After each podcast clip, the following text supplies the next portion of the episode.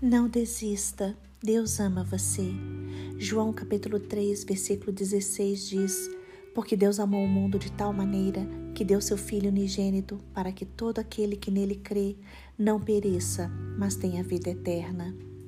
Não desista, Deus cuida de você. Isaías capítulo 49, versículo 15 diz: Será que uma mãe pode esquecer do seu bebê que ainda mama e não ter compaixão do filho que gerou? Embora ela possa se esquecer, eu não me esquecerei de você. Não desista, Deus está com você, Ele não esqueceu de você e a sua bênção vai chegar. Isaías capítulo 49, versículo 16 diz: Veja, eu gravei você nas palmas das minhas mãos, seus muros estão sempre diante de mim. Não desista, Deus não desistiu de você. O Senhor tem projetos para realizar com você e através de você. Deus tem lugares para levá-lo.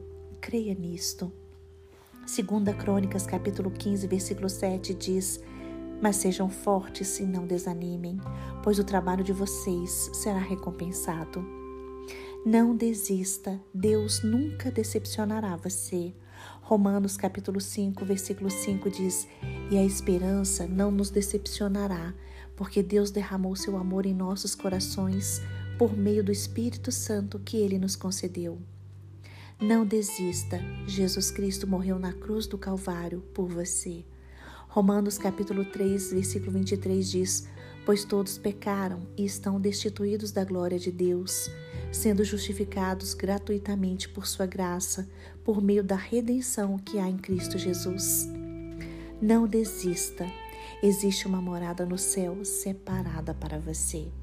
Apocalipse, capítulo 21, a partir do versículo 1 diz: Então vi um novo céu e uma nova terra, pois o primeiro céu e a primeira terra tinham passado, e o mar já não existia.